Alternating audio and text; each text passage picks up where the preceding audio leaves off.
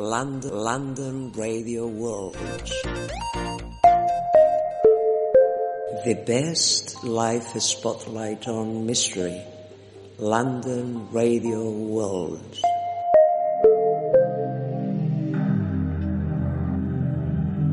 Ya ha llegado el momento de volver al buen camino. Su alma de nuevo ahora ha vuelto a encontrar la luz. Y ahora volverá a sentir la experiencia de la realidad.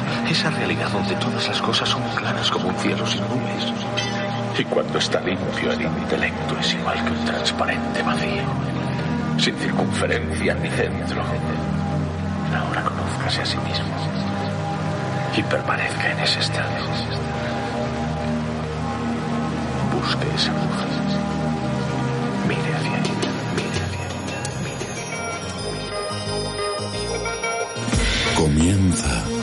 El viaje.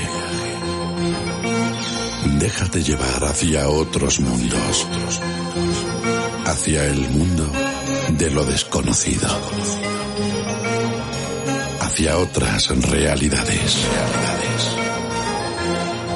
Preparado ya para penetrar en la luz del misterio.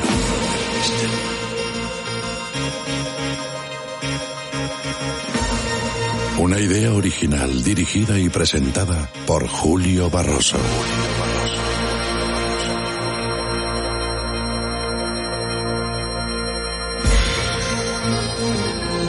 Comienza el viaje.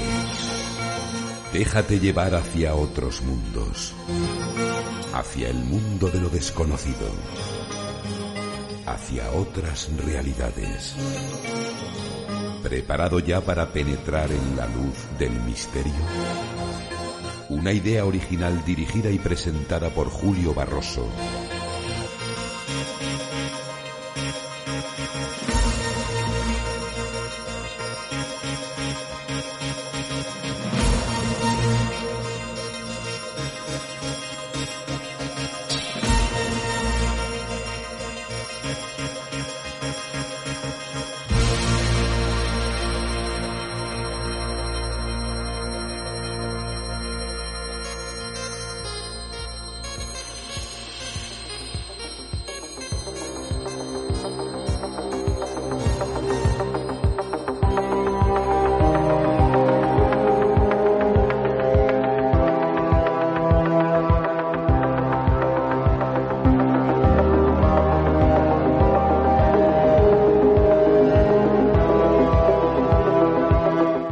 Bienvenidos a la sintonía del London Radio World, a la luz del misterio, un viaje de radio que hacemos desde la City de Londres para el mundo entero. Un viaje de radio que hoy comenzamos la luz del misterio dando las gracias a la decena de personas que nos han elogiado a través de sus emails y de sus WhatsApp. Os lo agradecemos enormemente. Gracias por haber compartido, haber sentido ese miedo apasionante del misterio, pues eh, escuchando ese programa especial de la semana pasada sobre los serial killer. Fue apasionante, sin duda alguna. Eh, agradeceros también, lógicamente, pues la decena también de sugerencias que nos hacéis y de algunas críticas. Gracias. Ya sabéis que podéis hacerlo a través del WhatsApp 0044, que es el prefijo del Reino Unido, 73 78 88 0037. Os repito, 0044 73 78 88 0037. Ese es el WhatsApp, el WhatsApp de la Luz del Misterio. Y también nuestro email, la luz del misterio, arroba gmail.com. Y ya sabes, puedes estar conectado con nosotros a través de la fanpage de Facebook en la Luz del Misterio y a través de eh, Instagram y de eh, Twitter. Eh, agradeceros ese gran seguimiento que nos hacéis también a través de las diferentes plataformas cuando se sube el programa en iVoox, en Spotify, en YouTube y eh, en iTunes. Gracias a todos porque hacéis esos grandes luceros de este gran viaje apasionante hacia el mundo del misterio. Sentir en, el misterio en su máxima esencia. Hoy el viaje quiere comenzar hablando de eh, la noticia que ha salido a los medios eh, del mundo, incluso a veces ha hecho eco de ello. es altamente probable que Internet colapse en algún momento y que todo deje de funcionar, decía el titular. Error 404 es el mensaje que vemos en la pantalla cuando un dispositivo no es capaz de conectarte a un sitio de Internet, bien porque éste ha desaparecido del servidor o porque el enlace es incorrecto. Es también el título del libro de la periodista española especializada en ciencia y tecnología Esther Paniagua en un ensayo impactante en el que plantea, entre otros asuntos, la posibilidad de que Internet colapse y el caos y el pánico se adueñe del mundo porque nadie, ni siquiera los gobiernos o los estados, están preparados para enfrentar el escenario apocalíptico que seguiría. En este contexto, lo que la autora busca con su trabajo es precisamente llamar la atención sobre la aterradora posibilidad antes de que sea demasiado tarde. La autora decía en unas declaraciones, no es que yo crea que me despierte un día pensando eso, es una afirmación que viene de la ciencia que han hecho muchos expertos, entre ellos el filósofo y teórico de la conciencia Dan Dennett, un referente en el campo de la neurociencia, alguien a quien admiro mucho y cuyos libros he leído. A partir de una entrevista en el que él dijo a Tony García, un periodista amigo mío, que lo entrevistó, que Internet se vendrá abajo y viviremos oleadas de pánico mundial, yo empecé a investigar y me di cuenta de que aquella frase tenía fundamento. Empapado del conocimiento de los tecnólogos y otros especialistas que lo rodean, Denet piensa en las consecuencias sociales que tendría un apagón de Internet y en lo que nos ha llevado a esas consecuencias sean peores de lo que deberían o podrían ser. Yo no diría que es seguro al 100% que Internet colapsara en algún momento y que todo dejara de funcionar, pero creo que es altamente probable. Lo que obviamente no tengo es una fecha, igual que no la tiene nadie. Puede pasar mañana, dentro de cinco años, de diez o nunca, aunque creo que nunca es la menos probable de todas las posibilidades. Todo, absolutamente todo depende de Internet y eso hace que sea especialmente vulnerable. Hemos convertido todo en un ordenador desde la infraestructura críticas a los hospitales, las administraciones públicas, las universidades, las empresas, nuestros cuerpos, nuestra ropa, nuestros electrodomésticos, la electricidad, Así que si se cayera, todo dejaría de funcionar y se produciría además un efecto en cadena, dominó, porque afectaría incluso a servicios que no están conectados a la red. Ya hemos visto simulacros muy reales, pero a escala muy pequeñita de lo que podría pasar un ciberataque en el 2021 contra el principal proveedor de telecomunicaciones de Bélgica dejó cao a la mayoría de los servicios gubernamentales, incluidos servicios hospitalarios críticos, el Parlamento, las universidades, etc. Y eso que solamente duró unas pocas horas. Los expertos de los servicios de inteligencia aseguran que sería a partir de 48 horas cuando comenzaría a cundir el pánico, cuando la gente empezaría a temer por su supervivencia. Claro, pero es que entre todo lo que dejaría de funcionar estarían los mercados y los supermercados. Sin Internet no podrían facturar, no podrían cobrar más que en efectivo, pero nosotros no podríamos sacar efectivo del banco. Así que aunque los productos estén ahí, no los podríamos comprar.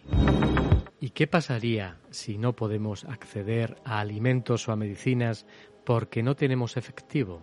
Ni siquiera los expertos en seguridad nacional son conscientes de hasta dónde llegaría ese efecto en cascada. Podríamos quedarnos en Internet en menos de 30 minutos. Es algo que descubrí en el proceso de investigación para mi libro. En 1998, un grupo de hackers o hackers buenos fue llamado a comparecer ante el Senado de Estados Unidos, dada la preocupación que había ya por aquel entonces de que se cayera Internet y con él todo el comercio electrónico asociado que entonces aún era incipiente. Estos hackers declararon que en 30 minutos eran capaces de derribar toda la red a través de vulnerabilidades en un protocolo base de Internet que, por decirlo de manera sencilla, hace que la información fluya de la forma más eficiente posible. Es como el GPS de Internet, que cuando quieres llegar de un punto a otro de la red, por ejemplo, escribiendo el nombre de una web, o haciendo clip en algo, decide cuál es la forma más rápida de hacerlo. Fue precisamente una actualización de ese protocolo lo que, según la versión de Meta, hizo que el 4 de octubre del 2021 se cayeran todos los sistemas de la familia Facebook desde WhatsApp a Instagram y solo con eso ya cundió el pánico. Esa es una de las posibles vías de caída de Internet, pero no la única. Cierto, un ataque contra Google o Amazon, por ejemplo, supondrían cargarse la mitad de la red con las consecuencias que eso tendría para las personas y las empresas que guardan su información en las nubes. También está nuestros teléfonos, que son además un blanco muy fácil, aunque también duraría poco tiempo, porque las operadoras se darían cuenta y lo resolverían seguramente en un plazo inferior a esos dos días que tenemos de margen previo a desastre, probablemente en cuestión de horas. O puede ocurrir que un fenómeno de la naturaleza como una tormenta magnética haga caer todo esto. Es algo extremadamente improbable, pero si ocurriera sería nefasto, la caída más catastrófica y más distópica, ya que afectaría no solo a la red, sino a dispositivos como los satélites y otras muchas tecnologías. El sistema DNS es crucial, es el sistema de nombres de dominios, lo que hace es traducir los nombres de cada web y asignarles una dirección IP para permitir que todo lo que está online esté conectado si esta especie de base de datos, aunque las cosas conectadas estén ahí, no podríamos acceder a ellas. Es tan importante que la Corporación de Internet para la asignación de nombres y números, ICANN como se llama, un órgano de gobernanza de la red, decidió en 2010 crear una capa de seguridad digital que estuviera protegida por una serie de personas. Debía de ser un grupo de tamaño razonable, ni muchas personas para evitar la dispersión, ni demasiado pocas para evitar que pudieran ponerse de acuerdo entre ellas para atacarlo. Al final decidieron que fueran 14, 7 y 7, porque hay un sistema de protección en la costa este de Estados Unidos y otro en la costa oeste. Los guardianes se juntan cada seis meses para ir actualizando el sistema DNS y renovar las claves digitales. Cada uno tiene una llave física asociada a las capas de protección digital y la tiene que llevar cuando se reúnen. Todo esto lo sé porque pude entrevistar a uno de ellos. El mayor caso que cito en el libro es el de India, que apagó Internet durante siete meses y aunque el gobierno lo hizo adrede como represalia por las protestas de en Cachemira, India, y se preparó para ello, fue bastante caótico. Afectó a todas las empresas y a los organismos públicos, a la red de comunicación, provocó restricciones en la libertad de movimientos, cierre de carreteras y de fábricas, accidentes industriales. Fue todo un desastre y obviamente hubo pérdidas de miles de millones de euros. Y hay otra cosa en la que seguí profundizando después de publicar el libro en español que agregué en las traducciones posteriores que me parece muy preocupante. Los cables submarinos y esta vía es muy vulnerable. He seguido investigando y documentándome después de escribir el libro y así me enteré de que todo Yemen, un país con 30 millones de habitantes, se había quedado sin Internet en 2020 a raíz de un fallo en un cable submarino provocado por el ancla de un barco, que algunas fuentes atribuyen a los Houthis o grupos reverdes involucrados en el conflicto yemení. Ese cable transportaba el 80% del tráfico en Internet del país, el 20% restante va por otro cable. Pero cuando todos esos millones de personas intentaron conectarse a través de ese segundo cable, este colapsó, con lo cual se quedaron todos sin Internet. Eso nos hace ver lo vulnerable que son estas infraestructuras físicas, porque además de un ataque intencionado, esos cables pueden cortarse por error, como de hecho ha sucedido en varias ocasiones. Y esa es otra de las cosas que quería subrayar, la facilidad cada vez mayor de llevar a cabo un ciberataque. Igual que los comienzos de Internet era muy difícil para un usuario básico crear una web y ahora es facilísimo, antes hacer un ciberataque era muy complicado y ahora es muy sencillo. No se necesita ni siquiera conocimientos avanzados en informática y además cada vez es más barato. Del mismo modo que antes los computadores costaban un riñón y no salían de los centros de investigación y ahora todos en nuestra casa tenemos tres, porque un celular o una tablet también son computadores. Ya tenemos muchos casos de chicos que incluso sin pretenderlo, jugando, han llegado a cabo ciberataques. La respuesta corta es no. No hay ningún plan específico para Internet. Las teleoperadoras están obligadas a tener planes por si hay caídas y se confía en que esas empresas estén haciendo su trabajo y Red Eléctrica, la empresa estatal española responsable de las redes de transmisión de energía, también cuenta con un protocolo de actuación en caso de apagón. Pero a nivel gubernamental no hay nada. Si hay una caída de Internet, habrá que ver, por ejemplo, cómo se organiza la gente. Ese es uno de los principales temores de Daniel Dennett, quien dice que no tenemos botes salvavidas. Antiguamente cuando pasaba algo grave la gente se reunía en las iglesias y allí se organizaba. Hoy, ¿a dónde vamos? ¿Al ayuntamiento? ¿A la biblioteca? La sociedad cada vez está más fragmentada, más polarizada y más individualizada y es estar así, separados los unos de los otros, puede hacer que las consecuencias de un evento como la caída de Internet sean aún peores. Más que de reinventarlo, estamos a tiempo de empezar a gobernarlo adecuadamente para que se convierta en eso que queríamos que fuera.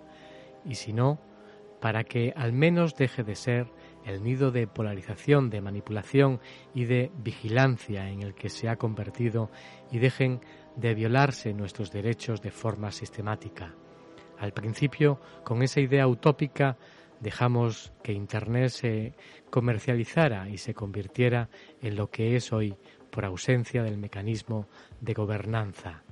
Y ahora tenemos que solucionarlo poniendo esos mecanismos.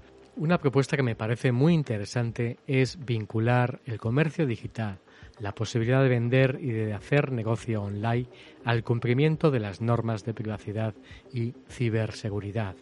El comercio debe estar supeditado a que se cumplan esas obligaciones.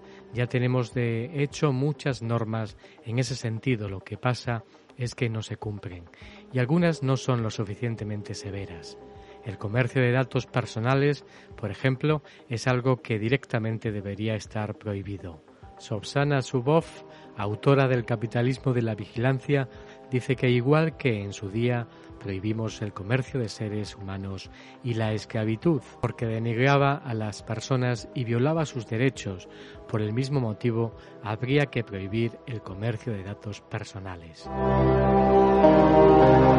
En unos cinco años podría darse la situación en la que los ciudadanos y especialmente las minorías cada vez estén más marginadas y cada vez sean más víctimas de sistemas basados en recopilación de datos que les discriminan por razón de género, de edad y de raza, para que, por ejemplo, no puedan acceder a determinadas ofertas de empleo o no sean seleccionados para un empleo o asciendan menos o no tengan acceso a un crédito para comprar una vivienda. Seguirán aumentando las desigualdades sociales por una parte y reforzándose los privilegios por otra. Los ricos serán los únicos que podrán disfrutar de un derecho tan importante como la privacidad.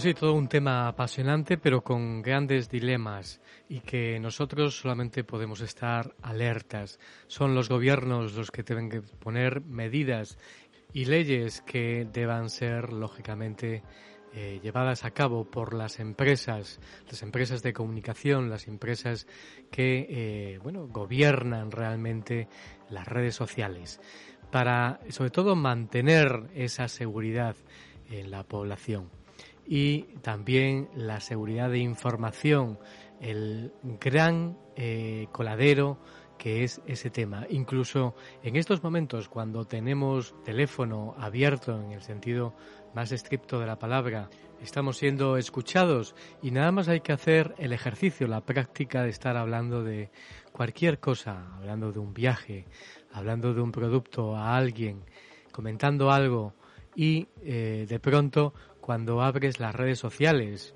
o abres eh, Internet Explorer eh, para navegar y ves cómo esa publicidad, qué sincronicidad, nos preguntamos respecto a lo que habíamos hablado minutos antes o segundos antes. Curioso realmente cómo esos mecanismos de Internet están espiándonos constantemente y yo creo que habría que imponer leyes eh, prioritarias, leyes que acaben con eso y sobre todo con la venta de datos eh, entre empresas. Todo ello ataca de lleno nuestra privacidad, nuestra intimidad realmente. Hoy el viaje a la luz del misterio eh, nos va a llevar hacia uno de los viajes más soñados. Seguro que eh, has oído hablar de Rapa Nui. Vamos a ir en unos momentos hacia Rapa Nui, hacia la isla de Pascua, y lo vamos a hacer con uno de los eh, colaboradores más intrépidos, Ángel Crespo. Nos va además a hacer recomendaciones eh, para eh, vivir el misterio en los viajes. Esas recomendaciones que nos viene haciendo de hace una semana y que se ha incorporado hace poco, ya estaba en las anteriores, en las primeras emisiones de la Luz del Misterio, en las primeras temporadas de la Luz Misterio en Onda Cero y en la cadena Ser. Pero ha vuelto hace escasas semanas para recomendarnos grandes viajes y cómo vivir el misterio intensamente en esos viajes. Hoy vamos a conocer mejor las, islas de la Polinesia y sobre todo una isla en específica, la isla de Pascua. Y además ha hablado poco no solo de los Moai, sino de los más de 4.000 geoglifos que también acechan alrededor de la eh, isla. Eh, de misterios asombrosos, de cuestiones pendientes, que realmente no se han contado muchas cosas, y de cómo poder viajar hacia esta isla de la manera más especial, para vivir el misterio en su máxima esencia. El viaje a la luz del misterio hacia Rapa Nui comienza de esta manera. En esta remota isla, rodeada de más kilómetros de océano vacío que cualquier otro lugar de la Tierra, se levantan unos monstruosos monolitos. Durante casi mil años su origen y su significado han estado envueltos en el misterio y las conjeturas. Aquí el presente parece embrujado por un catastrófico pasado. ¿Qué significado tienen las estatuas? ¿Quién las hizo y por qué? ¿Y qué ocurrió para que la población local se hundiera en el caos y la muerte? Tras años de intensos debates y de investigaciones arqueológicas, ha llegado el momento de revelar los misterios de la isla de Pascua. Lo realmente interesante del proceso de esculpido es que la estatua se esculpía casi por completo en la cantera. Solo dejaban una característica por completar en la plataforma ceremonial. Cuando la estatua llegaba a Lahu, le hacían las cuencas de los ojos. En ese momento, el espíritu del antepasado entraba en la estatua y transformaba esto, que no era más que una escultura, en un rostro vivo denominado Aringa Arua, lo que significa el rostro vivo del antepasado. Canibalismo de tipo ritual, que consiste en ingerir el cuerpo de un antepasado o de un amigo para apoderarte de su mana y luego hay un canibalismo de supervivencia, si tienes que escoger entre eso o morirte de hambre. Es un hecho conocido que las sociedades náuticas basadas en la vida en el océano han experimentado ambas cosas. Falta de comida y de agua, una guerra brutal y desesperados actos de canibalismo provocaron un descenso radical en la población de la isla de Pascua. Basándose en la arqueología, los especialistas creen que de un máximo de 15 o 20 mil personas, el número de isleños cayó a unas mil hacia el siglo XVII.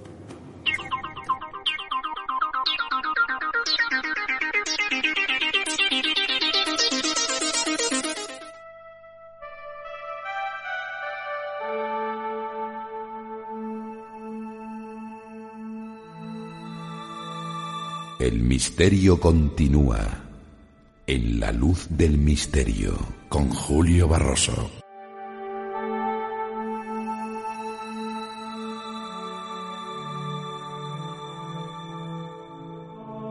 Viajamos en la luz del misterio en London Radio World, es la introducción que nos lleva a este viaje enigmático hacia un lugar apasionante de la Polinesia que es hacia Rapa Nui allí, eh, casi casi allí, vamos, en, España, pero mentalmente seguro que está allí nuestro viajero intrépido, eh, incansable, que es Ángel Crespo. Muy buenas, Ángel, en España se encuentra. Muy buenas, muy buenas tardes, Julio, para ti y para todos tus oyentes, por supuesto. Y nos vamos a ir a un sitio fascinante, esa isla triangular perdida en medio de la nada, en el, en el inmenso Pacífico. Y hay que reconocerlo mm, que a todos nos ha hecho soñar. Todos hemos estado en alguna vez, en algún momento de nuestra vida, deseosos de acercarnos y encontrarnos con algo que es único. Pues entonces mm. hoy nos llevarás, como dices, hacia tierras de Rapa Nui, remota isla volcánica en la Polinesia perteneciente a Chile y que guarda grandes misterios desde siempre que vamos a descubrir. Eh, nos vas a recomendar además otra forma de viajar y conocer el misterio de estos lugares tan hermosos del planeta. Para empezar, ¿dónde está situada la isla de Pascua exactamente? Pues como hemos dicho hace unos segunditos, en, el Pacífico, el punto más cercano estamos hablando de 2.000, 3.000 kilómetros. Por tanto, llegar allí es suma, sumamente difícil. Y eso hace conformar un espacio peculiar. Eh, yo diría que es un hecho mm, de que la historia y la cultura Rapa Nui no ha podido desentrañarse mm, de forma total. Hay algo allí que realmente te conduce a reflexionar sobre qué ocurrió y qué, se, qué se desarrolló allí y qué mensaje creo yo que nos deja para un futuro. Esto, mm, digamos que eh, ha considerado, ocasionado, ¿no? Que cobren, pues, muchas relevancias, pues, pues, mitos, leyendas, algunas muy recientes. Y es que hay una base muy amplia, Julio. Hay una base de más de 2.000 libros, de más de 2.000 libros que recogen información sobre, sobre esta isla. Es más, yo no hace mucho, bromeando un poco lo digo, estaba con mi sobrina, hablo de cuatro añitos, viendo, zapeando la serie de Voz Esponja. Y me encontré con un personaje de la serie que habita en un Moai. Mm. Que habita, en un Moai. sí, Sí, por tanto, sí, entonces, claro, eh, me di cuenta perfectamente que esta nueva generación que me acompañaba, pues iban a ser futuros viajeros, porque nos fuimos a la isla de Pascua y le mostré lo que eran los Moais. Y es ahí donde me preguntaba yo, ¿realmente estas nuevas generaciones, espero que no, van a ser testigos de algo que parece preanunciado en Pascua? Bueno, también nos da una esperanza. Mm. Pascua hoy, hoy se ha recuperado fuertemente. Pascua hoy es un activo turístico de primer orden y, digamos, mm, punto de encuentro para múltiples viajeros y eso da un halo de esperanza. Vamos a conocer la isla. tenemos que llegar primero, creo que a Santiago de Chile, ¿no? Para ir a. Sí, claro. Si no, no, no, no, no podemos eh, viajar directamente. Es imposible, es imposible. Como tú decías, era muy difícil, muy complejo viajar. y además creo que es largo el viaje, porque si ya de por sí desde España o desde Londres viajar hasta Santiago de Chile, luego coger un avión a Santiago de Chile. Creo, algo escuchado, que no sé, tú me corregirás, casi ocho horas.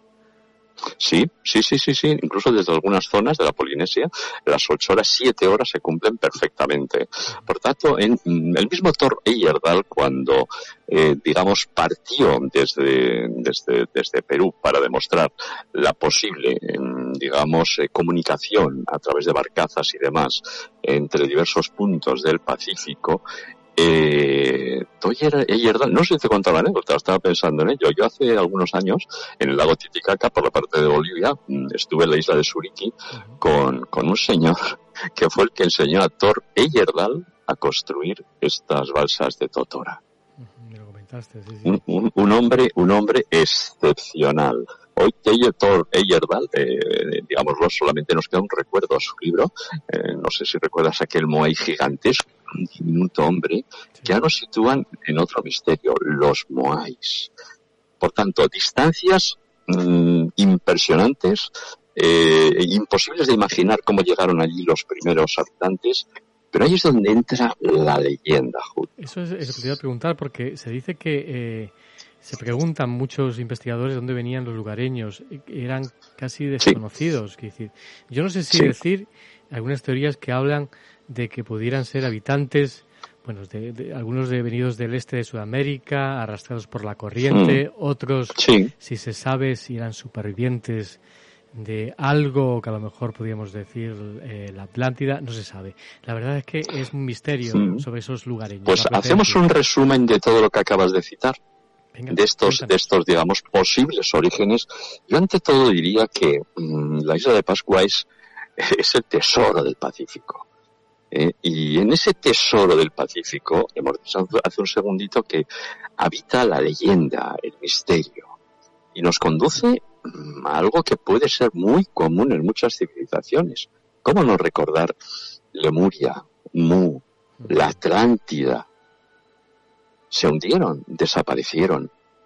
Y esto pues provocó una diáspora que permitió llevar conocimiento y sabiduría a diferentes puntos de esta nuestra calle. Y en la península ibérica podemos dar fe de estos desembarcos. Y luego seguiremos profundizando en el relador en relación a algunos eh, hechos escultóricos que se asemejan en la isla de Pascua con otros hechos escultóricos en el resto del mundo. En fin, hay una tradición oral, Julio, mm. que nos dice que pues un, un líder, digámoslo así, lejano, el Oumutua, pues llegó a Pascua desde Iba. Ya estamos hablando de un continente perdido. Mm. Y desembarcó en la playa de Anaquena. Es una playa muy bonita, la verdad. ¿eh? También ha sido posteriormente desembarco de europeos y demás, pero merece, merece la pena. En ellos llevaron en esos barcos pues, pues, pues, pues cosas imprescindibles como plantas, aves, peces, ¿eh? Y este líder dictó esas normas sociales y religiosas y de construcción para hacer posible una civilización. Una civilización que sorprende, Julio, sorprende porque mm, a medida que vas profundizando, que vas profundizando en la, en la, en la isla, eh, partiendo de Angarroa, que es el único centro urbano de la misma, pues puedes encontrarte con excursiones, puedes explorar todo un mundo en un diminuto espacio que condensa un, un conocimiento impresionante. Mm, este mismo rey, cuando vio que Iva se le, se le hundía, mm, o al menos a través de generaciones ese continente desapareció, lanzó a varios exploradores en relación a lo que sus, eh, digamos, adivinos, brujos o iniciados le dijeron. Lanzó a siete exploradores y llegaron a una isla hoy conocida como Pascua. Por ser descubierta en esa, en esa, en esa fecha. Siete exploradores. De hecho, hay algo que mm, la arqueología y la leyenda uniría esta cifra. Hay siete moais los únicos que miran hacia el mar, los únicos que podrían representar a estos siete exploradores. El resto de Moais miran hacia la isla, hacia el interior. Me parece un, digamos, un dato relevante. Pero eh, hay más Moais, hay muchísimos, estamos hablando de 900 y tal, pero esos siete, esos siete eh, son, son simbólicos. Mm, no olvides que hay, como dices, eh, Moais, eh, lamentablemente las diversas crisis y revueltas que se produjeron en la isla destrozaron mm. estas, estas maravillosas figuras, las desparramaron, hoy se está recuperando. Y ese es el auténtico, digamos, milagro. ¿eh?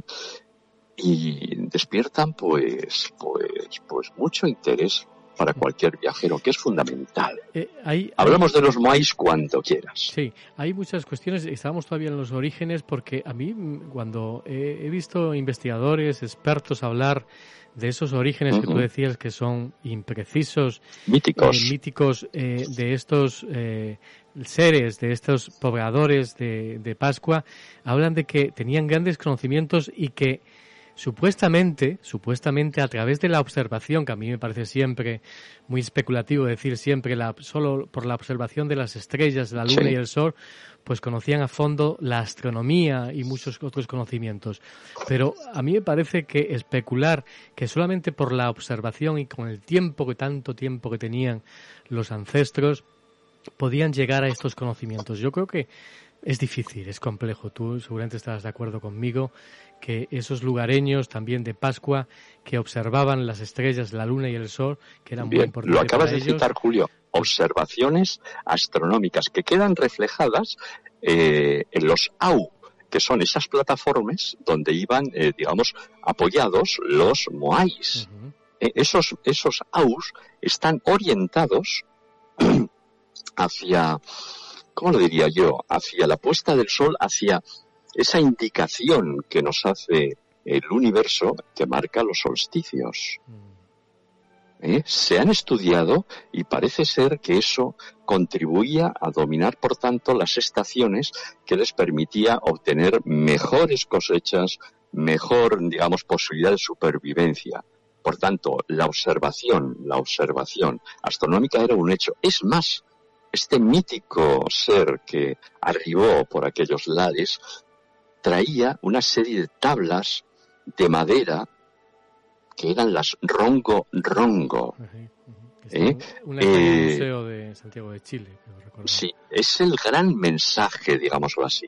Por, llamarlo de alguna manera. No está descifrado, eh, hay muchas destruidas. Es curioso eso que dices porque yo tengo aquí recogida una leyenda de, eh, parece ser que el sacerdote de esa civilización que llegó hasta eh, Pascua era un sacerdote que es la leyenda que tuvo un sueño eh, eh, de, de, ver un sitio y su espíritu viajó hasta la isla apropiada y encontró la isla de Pascua, parece ser.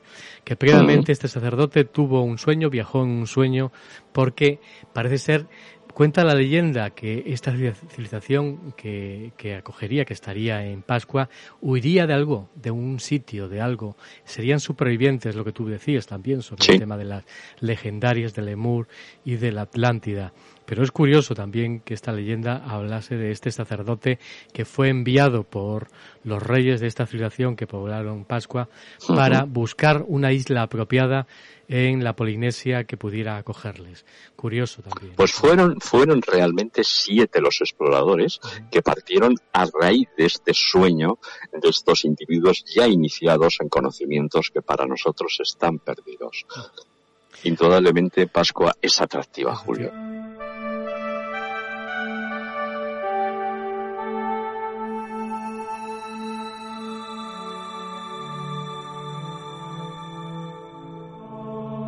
Hablaste también de las canoas, de, del tema de las canoas, que son muy curiosas porque he escuchado también a algunos expertos que están sorprendidos porque no se registran eh, la construcción de este tipo de canoas que son dobles y una casa en el medio en otros lugares del planeta. Una tecnología y una cultura en la isla que eh, no se había conocido antes realmente. Me parece todo muy sorprendente, siempre. Lo es. Hay algo que no cuadra en la historia. Mm. Indudablemente hubo navegantes que sobrevivieron a ese supuesto diluvio, a esa supuesta, eh, digamos, fin de glaciación ¿eh? Parece ser que esos 12.000 años atrás, que es lo que nos separan de este, de este gran misterio y, de estas, digamos, eh, barcos, navegantes, eh, por ejemplo, hemos hablado de la península ibérica. Si vas a Asturias, te encuentras con que los paisanos te hablan Asturias en España, te hablan de Peñatu. Bien, la relevancia de, este, de esta peña es Peña Tú, Tú, Tubal, era el hijo de Jafet, nieto de Noé. Por tanto, nos conduce otra vez a ese pueblo de navegantes que arribó en diversas costas. Pero en Pascua hay algo muy especial y queda muy bien reflejado para mí en un sitio impresionante porque es uno de los centros mayores arqueológicos del mundo, el volcán Rano Karatu es la cantera de los Moai. Ahí está, ahí está el gran misterio porque ahí parece ser que se vieron todas, todas las estatuas. Sí. Se esculpieron. Sí. Pero luego está el misterio de cómo se trasladaron. Claro, es un significado incierto. Claro. El de estos, el de estos Moais. Fueron tallados por habitantes de la Polinesia. Parece ser que genéticamente los nuevos estudios eh, se piensa que eh, tienen esos genes y comparten esos genes con estos habitantes, desmintiendo a Thor y Yerdal que pensaban que eran incas. Y también vamos a hablar del porqué de esos supuestos, porque hay restos arqueológicos que nos hacen sospechar de algo más. Pero estos, estos Moais, digámoslo así, proyectaban un, un poder sobrenatural sobre, sobre sus descendientes. Efectivamente, estos se situaban sobre la plataforma que hemos dicho antes, algunas de ellas orientadas astronómicamente. Estas plataformas ceremoniales hacían que estos moais allí erigidos con esos ojos de coral, con pupilas de, obsidiana, eh, pues, pues nos hacían ver en ellos un rostro viviente de un ancestro. Dicen incluso que, que, que que señalaban lugares con agua potable. Me parece extraño porque bastaría con un simple estaca, con una simple estaca para demostrarlo, ¿no?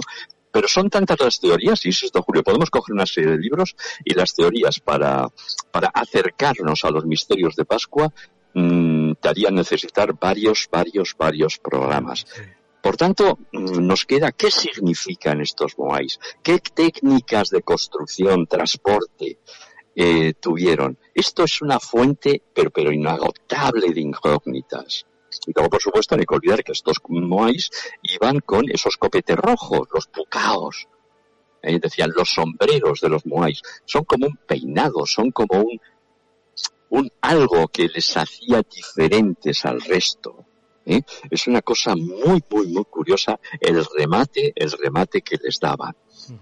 Por tanto, y otro mito muy importante de estos moais, aseguraban que los moais caminaban. Eso es. Parece ser que de hecho, hay, un moai, hay un moai en la cantera de Rano Kraku. Hay un moai, es un bestia, son 21 metros y más de 200 toneladas de peso. Se ve perfectamente hoy. ¿eh? Digamos que este, este, estas, estas estatuas, esta manifestación increíble de, de la escultura de esta civilización son la expresión, pero más importante del arte, digamos así, escultórico de los Rapa Nui. Además, observas en esas figuras, porque muchas de ellas están semienterradas, lo que vemos es aproximadamente un tercio del total. Y cuando se han ido, digamos, mm, restaurándola, acercándolas enteras en su totalidad, vamos viendo que son dedos alargados, finos, esto es, simbolizaban a un ser sagrado, intocable, ¿eh? no destinado al trabajo, sino a la reflexión y a la sabiduría.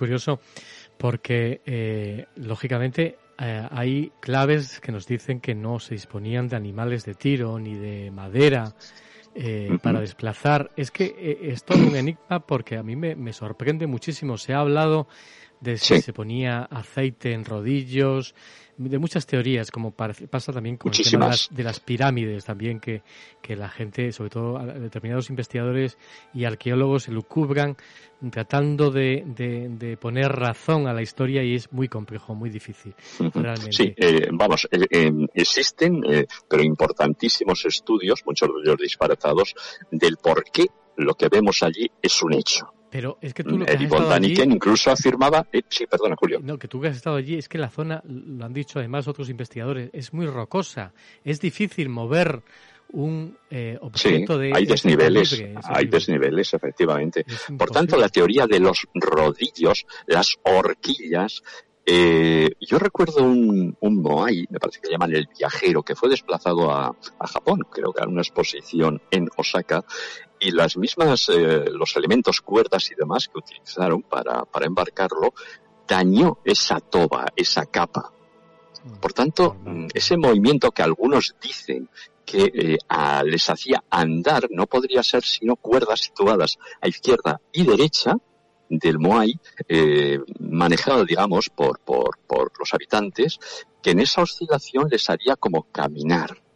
Pero nosotros somos soñadores, Julio y sabemos que hay elementos desconocidos o perdidos en la intrahistoria de la humanidad que, mm, pues no sé qué decirte, ¿el maná suponía que esa influencia espiritual hacía mover objetos? ¿Quién sabe? Ojalá. ¿Mm? Ojalá. Hemos hablado, hemos hablado de Sudamérica. Hemos hablado, por tanto, de un tipo de construcción que hemos visto en Cusco, que hemos visto en Tiahuanaco, que hemos visto en Egipto, la hay en Etiopía. Pues nos encontramos con que uno de estos, de estos, digamos, pedestales donde se asentaban estas figuras, los más primitivos, el de Binapu, pues, pues es un edificio que desafía toda la lógica. Este AU es lo más extraño que podamos, que podamos ver, porque cualquier persona que se pone enfrente de esa plataforma la colocación de las piedras, el corte de las piedras milimétricamente tallados, nos sitúa en estos puntos. No hay rastros de cultura inca allí, no hay rastros de cultura egipcia allí, pero sin embargo, en la meseta de Pisa, en Cuzco mismo, en Sacsayhuamán, hay restos de piedras muy semejantes. ¿Hubo una cultura común que realmente distribuyó estos conocimientos de construcción en un pasado remoto? Es curioso porque... Nuevos interrogantes. Una civilización es con una cultura única, tan primitiva tecnológicamente, pero avanzada culturalmente y artísticamente. ¿Cómo? ¿Cómo fue todo aquello realmente? Ese avance es más, y artístico Damos a nuestros oyentes más misterios de esta diminuta pero soberbia y sobrada isla. Cuando vayan, pregunten por el Tepito Cura, este, este elemento, hoy lo han protegido, es una piedra circular, no es muy grande, son como un metro ochenta centímetros por ahí, rodeada de cuatro más pequeñas. El poder magnético de esta roca hacía a muchas personas y hace hoy percibir hechos extraños en su presencia. Pregunten por esta roca cuando vayan, no se pierdan este hecho, porque alguien sabía que esas propiedades de algunos elementos magnéticos, digamos, influían en la vida y en el ser humano. Pero hay cuevas. Parece mentira que una isla como esta tenga unas cuevas tan abundantes y había rituales. Pero también estaba el orongo. Y podemos hablar largo y tendido sobre esta, sobre estas casas de, del orongo al borde de un volcán con un cráter inmenso y precioso. Sigo respondiéndote, Julio. Sí, hay, hay muchos enigmas porque eh, hay otro también un culto que no sé si has recogido, que seguramente te escucharías allí, el culto al hombre pájaro. Y además hay una competición, una competición, que había una competición que era muy especial porque quien pudiera eh, ser ganador de esa competición se elegía, eh, bueno, pues el, el, rey de, por, por un tiempo de, de la comunidad, ¿no? Parece ser que este fue un culto posterior ¿eh? un culto posterior que se, que se, desarrollaba, y enlazamos tu observación con, con mi interrogante, en eh, exactamente eh, las casas de Orongo, esas casas circulares con una, con una puerta diminuta que están al borde del volcán. Y ahí celebraban una cosa curiosa, el Tangata Anu, ese festival que acabas de decir tú, el hombre pájaro, se realizaba cada año. Era, mm, digamos, eh, la aldea ceremonial de Orongo, donde había una gran competición, pero que era muy extrema entre los Orongo y los Moto Nui. ¿Cuántos nombres para recordar? Mm. Para obtener, digámoslo, el primer huevo de pájaro Manutara. El ganador era consagrado como hombre pájaro, ¿eh? el Tangota Monu. Esto es, eh, digamos, el representante, el Makemake, otro nombre que aparece en la isla, en la tierra durante un año. Makemake. Estamos hablando de una deidad que acompañó a estos, a estos habitantes de la isla y que hoy lo ve representado en múltiples objetos porque la artesanía de esta zona es increíble. Esta es la historia del hombre pájaro. Una historia parece posterior a los Moais, pero que también se desarrolló de forma muy, muy, muy importante eh, digamos, al final de esta, de esta, de esta aventura humana. ¿Qué, ocurrió? Porque hay muchos enigmas también relacionados con eh, algo que pudiera ocurrir mm, terrible en la isla porque les hizo casi desaparecer. Estaban desde, eh, parece ser que había de 15 a 20 mil y llegaron a ser mil. Incluso, bueno, se, hace mucho menos, Julio. O mucho menos. Se hace un símil con la situación actual de la, de, de, la población humana, de, la tecnología que hemos llegado y que ellos pudieran haber llegado también a la tecnología de acabar con los recursos de la isla. Incluso se habla incluso hasta de canibalismo entre ellos, unos por supervivencia y otros para, eh, bueno, pues quitarle esa fuerza espiritual que parece ser que tenían también como los Moai. comerse a alguien parecía que eh, uno se comía también la, su fuerza. son Incluso estos rituales podían darse en, algunas en algunas de las cuevas que son inmensas. ¿eh? Yo recomiendo vivamente la presencia, mm, el viajar hasta hasta las mismas, porque va a ser emoción diaria lo que vamos a encontrar en esta en esta isla, insisto, diminuta. Cuéntanos un poco la experiencia, porque cuando uno viaja desde Santiago de Chile, bueno, ya hemos dicho que posiblemente unas ocho horas de viaje hasta eh, el aeropuerto, creo que en Hangaroa. Sí, Hangaroa es, la, es, digamos que el centro urbano de la isla, como hemos dicho, efectivamente. A partir de ahí podemos organizar nuestros desplazamientos por, por Rapa Nui. Es fácil, ya después... y vamos a disfrutar, Julio, es más, vamos a disfrutar de todo un cóctel que es difícil de rechazar para cualquier viajero. ¿eh? Eh, digámoslo así, que es el punto de partida para iniciar la exploración del ombligo del mundo, el Tepito Uneva. Ese es el nombre que le dieron estos presuntuosos. Estamos hablando de una isla diminuta que se consideraba a sí misma el ombligo del mundo. Es más, fíjate Julio, yo para buscar simbolismo recomendaría a, los viajeros que se acerquen coincidiendo con el festival de el Topaki Rapanui, que es un evento, sí, sí, es a finales de enero, principios de febrero. Es el evento cultural más importante de la isla, yo diría que de la Polinesia. ¿eh? Eh, vamos a ver, estamos hablando de mm, vivir las tradiciones ancestrales. ¿eh? Para mí hay una muy curiosa que es el Acapey es la ladera de un volcán muy extinto, una ladera casi en vertical, se lanzan y es espectacular. Para mí que fue un rito de iniciación que ha, digamos, mm, acabado en este, en este arriesgado deporte porque une, como si fuese un pequeño trineo, dos tronquitos de, de, palmera de plátano ¿eh? y los medios sujetan con unas cuerdas y se lanzan por esa vertical alcanzando unas velocidades increíbles increíbles. Entonces, el campeón, muchos de ellos salen disparados, otros, en fin, hay accidentes de todo tipo, es el que consigue parar el trineo lo más lejano posible del punto de, partida. Esas pinturas tan simbólicas, ese espectáculo no se lo pierdan porque es, es único, es único de verdad. Más cosas que, más misterios, enigmas que tú hayas recogido y que eh, quieras llevarnos para soñar, para realizar el viaje también físicamente hacia este lugar. Más datos si tienes ahí. Mm, podemos dar muchos, muchos, muchos datos. Ese maná que emana del dios Makemake, hemos estado hablando de ello, ese dios es un dios extraño, también descendió de los cielos. Y mira por dónde se emparejó, se emparejó, bien digo, con las hijas de los hombres. ¿Quiénes eran estos dioses que se permitían actuar de esta manera? ¿A qué te suena esto de otras historias de otros lugares del planeta? Cierto, ciertamente que sí. Eh, por cierto, la isla es bonita, ¿eh? merece la pena conocerla, pero planificar un día lo que es eh, Ronoraruku, otro día las cuevas, otro día averiguar en la aldea en la aldea de Orongo, todo lo que sucedió allí y desde luego reflexionar sobre ese punto incierto que marca un final, porque cuando has dicho la mm, desaparición como un mensaje para un futuro que espero que no llegue, ¿sabes los que quedaron, Julio? 111. Y fue una pena porque la última cacería de esclavos salieron de la isla más de mil. Entre ellos iban el rey y, digamos, los iniciados, los que mm, conocían el argumento sagrado de su pasado. Por tanto, la lectura de las tablas Rongo Rongo desapareció. Desapareció, Julio. Eso es un drama humano sin precedentes.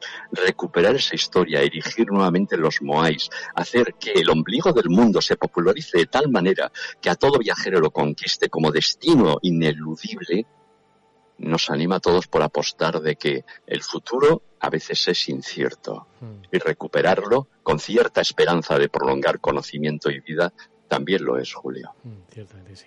Hay que comentar también que, bueno, que tenemos muy cerquita, muy cerquita, eh, uno de esos Moais aquí en Londres, en el British Museo. Yo lo he visto en más de una ocasión porque, bueno, hay que decir que el British Museo es gratuito. Cualquiera que bueno, todavía mm, tenga planificado ir a, Pascua, pero no tenga capacidad o no, no esté todavía en su eh, en su entorno, puede realizar un viaje a Londres, viajar eh, aquí y llegar hasta el British Museum y acercarse para ver el gran Moai, la gran estatua que, sí. Procede, procede de esta zona de Orongo. Eh, el Moai, el, el, además tiene un nombre muy curioso, es el Oa eh, Ocananoa, Ocananía, mejor dicho, quiero recordar. Pero hay más Moais en París ahí también, lo hay en Washington, hay varios distribuidos a lo largo del mundo. ¿eh? El de Londres es característico precisamente por su cercanía, porque cualquier viajero a Londres puede acercarse a ver un Moai y ver no solamente lo que es la escultura en sí, sino las inscripciones.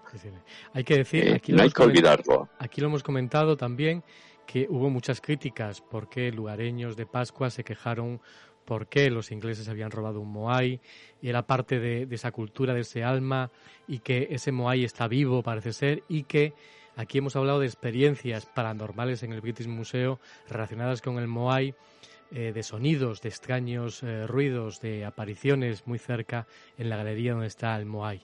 Y es curioso, es curioso porque, quién sabe, puede ser que estos Moai eh, bueno, tengan eh, en momentos determinados, bueno, se pueda vivir la experiencia sagrada de que ese, ese maná, eh, bueno, pues se manifieste de alguna manera. No sé si tú crees en ello, me imagino que sí.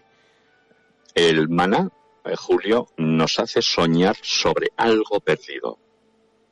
El maná, los moais, este, digamos, aspecto de los ancestros como influencia en los vivos, creían firmemente estos, estos seres mm. y construyeron cosas evidentemente magníficas que aún nos impresionan precisamente para canalizar ese poder. Ciertamente sí. Bueno, pues ya para finalizar, más datos que tú tengas, hay que decir que el viaje creo que, bueno, cada vez yo he estado viendo, porque yo lo estoy programando en mi agenda viajar a, Pascua. Es un lugar para mí muy importante. Y bueno el viaje a Santiago de Chile eh, es medianamente caro pero eh, parece ser que es que el viaje de Santiago hasta eh, Pascua es casi parecido muy parecido el precio como si estuviésemos viajando de aquí hasta Chile. Sí, sí, sí. Pero es un, viaje, es un viaje caro, pero merece la pena porque luego algo que todos soñamos se plasma allí.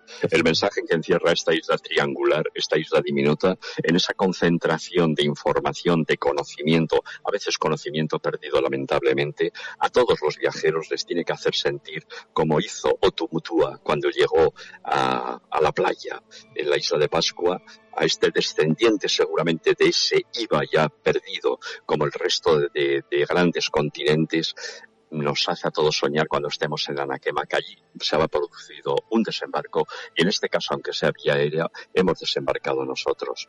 Eh, no sé si en este momento conviene ya llevar plantas, aves, peces, como hicieron ellos, y desde luego dictar esas normas sociales de este, de este, de este digamos, iniciado para posibilitar allí una civilización que nos hace a todos soñar vayamos con esa, con esa, con esa idea en nuestro corazón. Algo que me quiero quedar, que quiero que tú resaltes, porque lo he escuchado en mucha gente que he visto testimonios que han estado en este lugar y que viven en este lugar, y es que definen que es un lugar muy espiritual se quedan con eso. un lugar muy espiritual. Yo creo que eso es importante. Vamos a, sentir. El mana es espíritu y el espíritu tiene poder.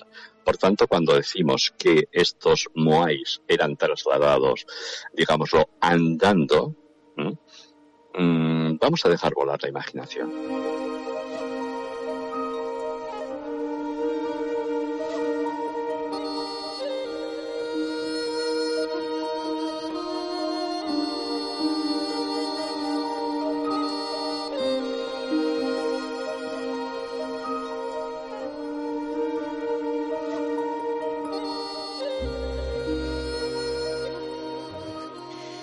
Ahí está el misterio de las Islas de Pascua, de los Moai, que nos ha llevado Ángel Crespo. Es, ha sido todo un placer.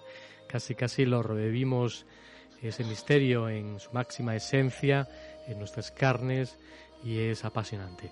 Te lo agradezco. Y acérquense a esta roca magnética que, insisto, cualquier persona con sensibilidad puede notar cosas. Ese tepito curúa ¿eh? acérquense, no se lo pierdan. Es un lugar, por supuesto, mágico que podría simbolizar todo un poder oculto en esta isla. Ciertamente. Eso haremos y que Y no se pierdan el Binapu, no se olviden de este muro que les va a hacer pensar que tuvo que haber una interconexión entre lugares tan disparates. Hemos hablado de varios, de varios, de varios puntos que son imprescindibles en esta isla para hacernos ver que en un pasado remoto hasta nuestros días hay algo que no cuadra. Ahí está el viaje hacia Rapa Nui que nos ha llevado en esta ocasión Ángel Crespo. Te lo agradecemos enormemente por bueno, eh, vivir tan apasionadamente el misterio, hacernos vivir de esta manera este misterio y sobre todo el de la isla de Rapa Nui que tanto nos ha hecho Ese misterio que queremos compartir con todos tus oyentes, a los que animamos nuevamente que nos planteen nuevos viajes, porque si hemos estado allí podemos narrarlos, contribuiremos a ser viajeros, no turistas. Exactamente. Ahí está. Y además me viene a la cabeza desde, tú decías, desde Eri Bondánique, desde Fernando Jiménez del Oso, Juanjo Benítez, ha sido, que decir, es uno de los lugares que nos ha hecho soñar en muchos momentos de nuestra infancia también eh, del planeta. Es asombroso.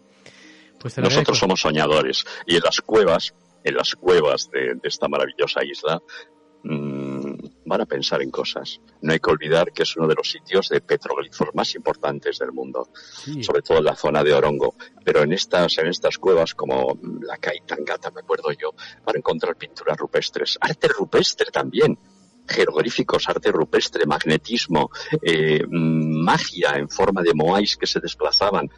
¿Dónde podemos encontrar una concentración de conocimiento mayor que este? ciertamente. en el ombligo del mundo.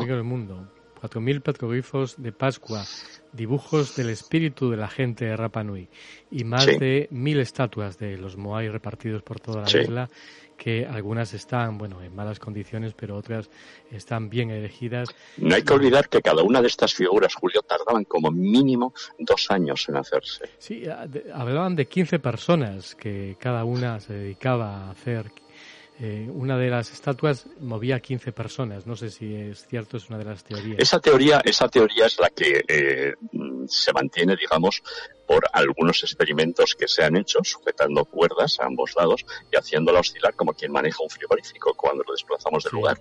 Es una teoría, pero nosotros somos soñadores y pensamos que algo más pudo ocurrir. Una teoría poco convincente. Exactamente. Pues eh, ha sido todo un placer viajar hacia Rapa Nui, hacia donde nos has llevado en este misterioso eh, eh, misión que hoy nos ha encontrado con este lugar tan mágico, tan increíble para poder soñar y bueno, quién sabe, para también realizar el viaje físicamente hacia este lugar y nos haga encontrarnos con nuestro eh, ser más espiritual en este lugar también mágico del planeta. Te lo agradezco. Sigamos viajando, sigamos encontrando el maná que nos acompañe en nuestra vida y a buen seguro que encontraremos otros destinos que también nos van a hacer soñar y hacernos grandes preguntas. Ahí está. Ha sido un placer. Cuídate. Un fuerte abrazo, Ángel Crespo. Fortísimo para ti y para todos tus oyentes.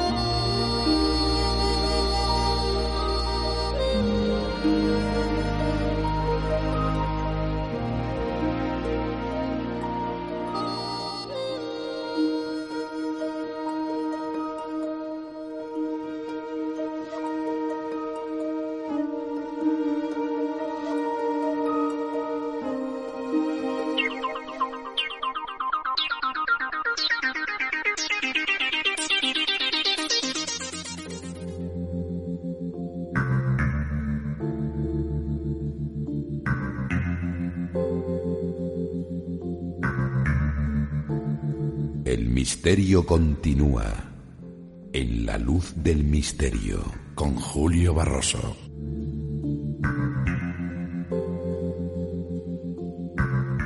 Y para terminar este viaje asombroso de radio que nos ha llevado hacia Rapa Nui, nos marchamos hacia esas historias de terror, esas historias escenificadas por el equipo de Noviembre Nocturno especialmente para la luz del misterio. Una historia apasionante que espero que no pases mucho miedo, titulada Las ratas para Mario, una historia muy especial. Te pedimos que apagues la luz de tu distancia, que te pongas unos auriculares, que cierres los ojos y te dejes llevar por esta historia de miedo, titulada Las ratas para Mario. Cierra los ojos. Déjate llevar por historias extraordinarias, experiencias extrañas.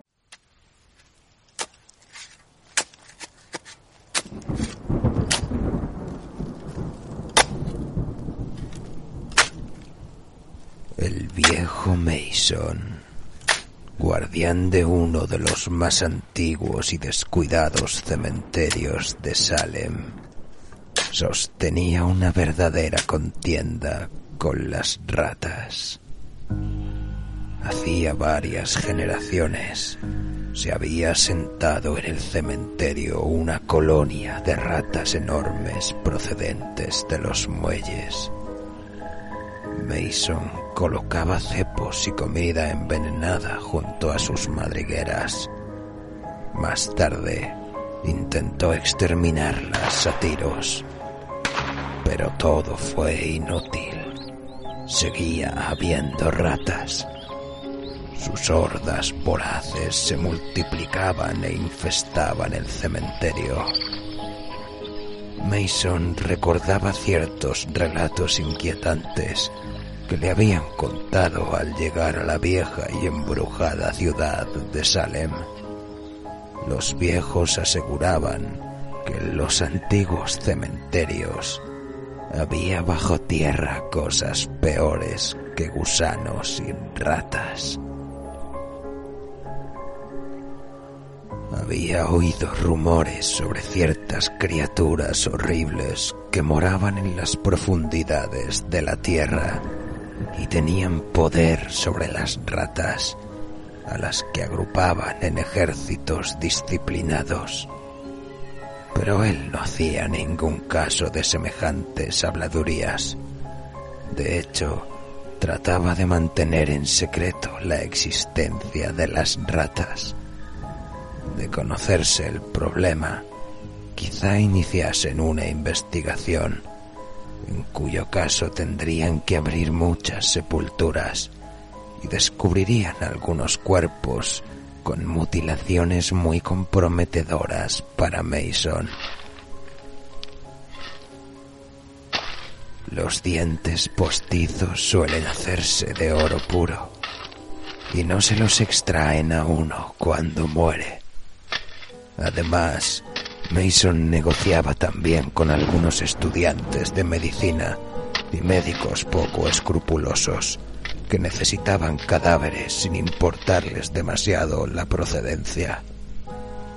Precisamente ahora se encontraba Mason ante la sepultura abierta de uno de los más recientes inquilinos del cementerio. Ya había terminado de descubrir la tapa de su ataúd de madera y cuando sacó su linterna se quedó rígido. Bajo sus pies había notado un rebullir inquieto, como si algo arañara o se revolviera dentro. Por un momento sintió una punzada de terror supersticioso, que pronto dio paso a una rabia furiosa al comprender el significado de aquellos ruidos. Las ratas se le habían adelantado otra vez. Mason encendió la linterna y la enfocó al interior del ataúd. Estaba vacío.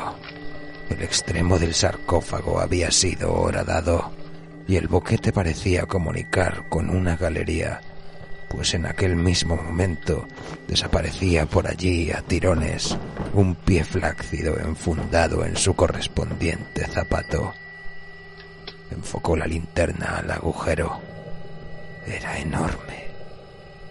Mason intentó imaginarse el tamaño de aquellas ratas capaces de tirar del cuerpo de un hombre. De todos modos, él llevaba su revólver cargado en el bolsillo y eso le tranquilizaba. Además, recordó los gemelos en los puños de aquel cadáver y el alfiler de su corbata, cuya perla debía ser indudablemente auténtica y sin pensarlo más, se prendió la linterna al cinturón y se metió por el agujero. El acceso era angosto. Delante de sí, a la luz de la linterna, podía ver cómo las suelas de los zapatos seguían siendo arrastradas hacia el fondo del túnel de tierra. También él trató de arrastrarse lo más rápidamente posible, pero había momentos en que apenas era capaz de avanzar aprisionado por aquellas estrechas paredes de tierra. Mason decidió que si no alcanzaba el cadáver en un minuto retrocedería, aunque la codicia le instaba a proseguir. Pero había algo en lo que no había pensado. El túnel era demasiado estrecho para dar la vuelta. Pánico se apoderó de él por un segundo, pero recordó la boca lateral que acababa de pasar y retrocedió dificultosamente hasta que llegó a ella.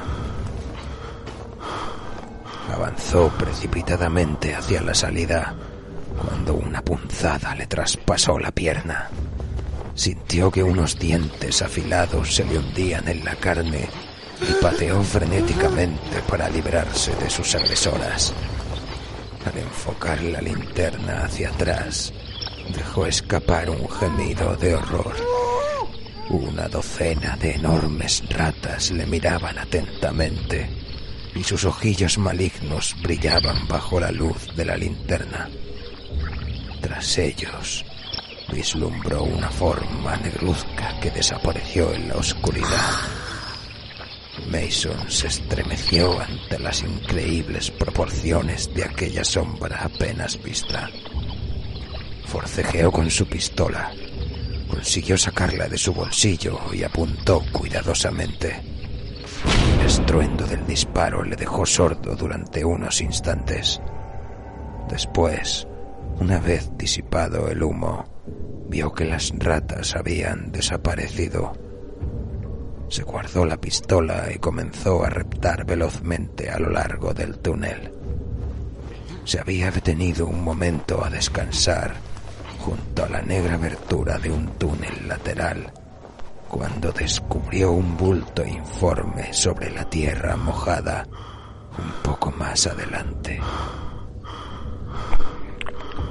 Al principio lo tomó por un montón de tierra desprendido del techo.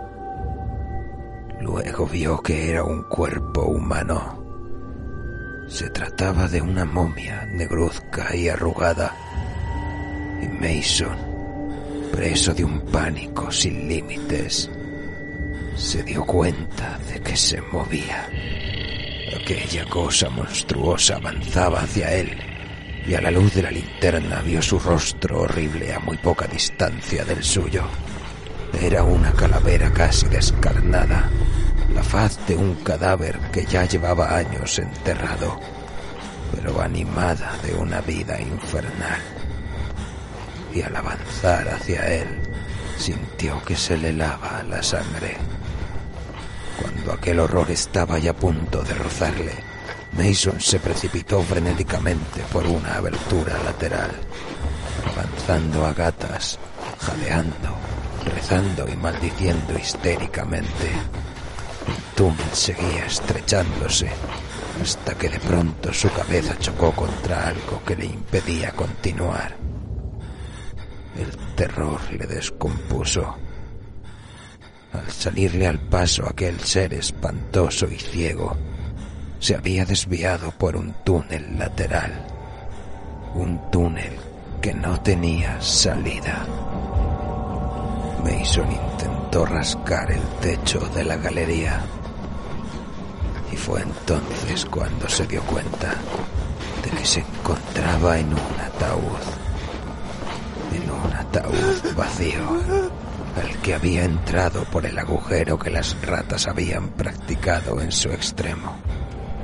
Tomó aliento entonces e hizo fuerza contra la tapa. Era inamovible.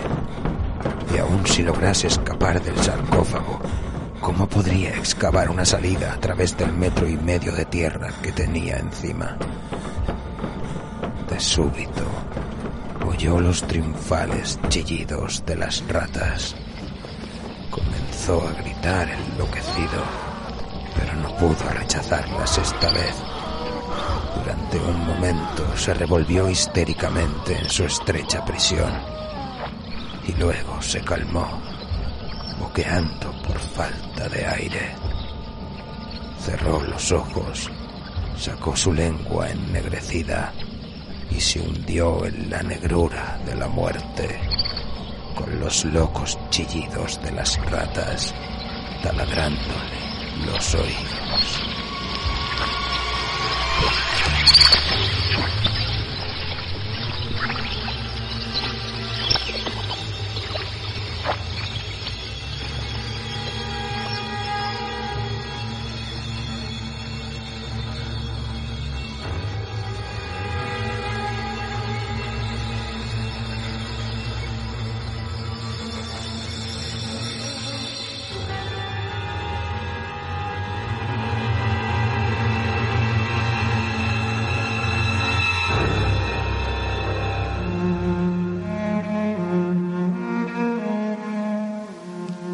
Ninfa embozada en las sombras, un endriago capitán de nubes, un gnomo que se columpia en tus sueños, un espectro difuminado por el humo de la vela, vela marinera de fragata incendiada. Y es que, por fortuna, el mundo no es tan solo lo que cada alborada hayamos constreñido por el marco de nuestra ventana.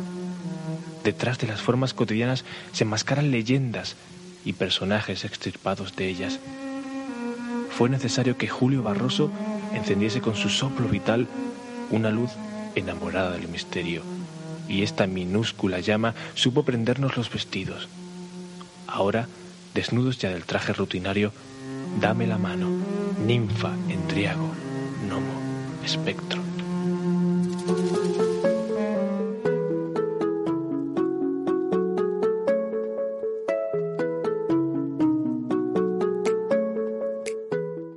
Cada semana realiza un viaje sorprendente hacia otras realidades en la luz del misterio. London Radio World.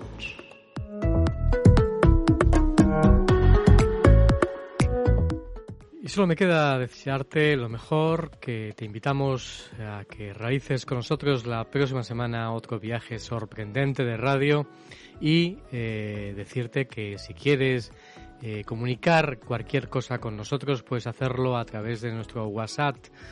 Eh, apunta, coge papel y lápiz 0044 que es el prefijo del Reino Unido 73 78 88 0037 0044 73 78 88 0037 y si lo deseas hacerlo a través de nuestro email puedes hacerlo a través de la luz del misterio arroba gmail.com ya sabes, te esperamos la próxima semana en un viaje sorprendente de radio. Vive el misterio en su máxima esencia. Aquí en La Luz del Misterio, en London Radio World. Que pases una mágica semana. Saludos.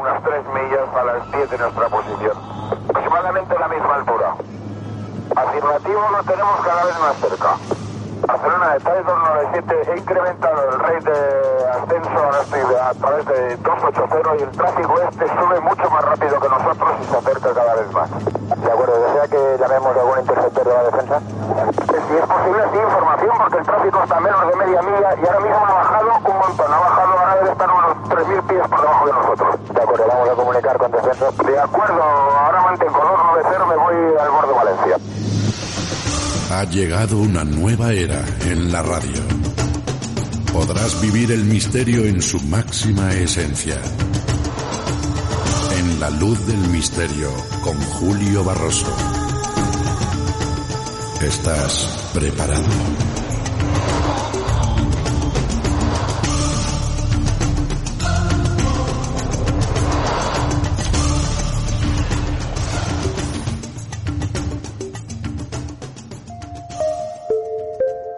best life spotlight on mystery, London Radio World.